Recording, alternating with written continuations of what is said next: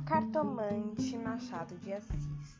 Sejam bem-vindos a mais um episódio do Cantinho da Literatura.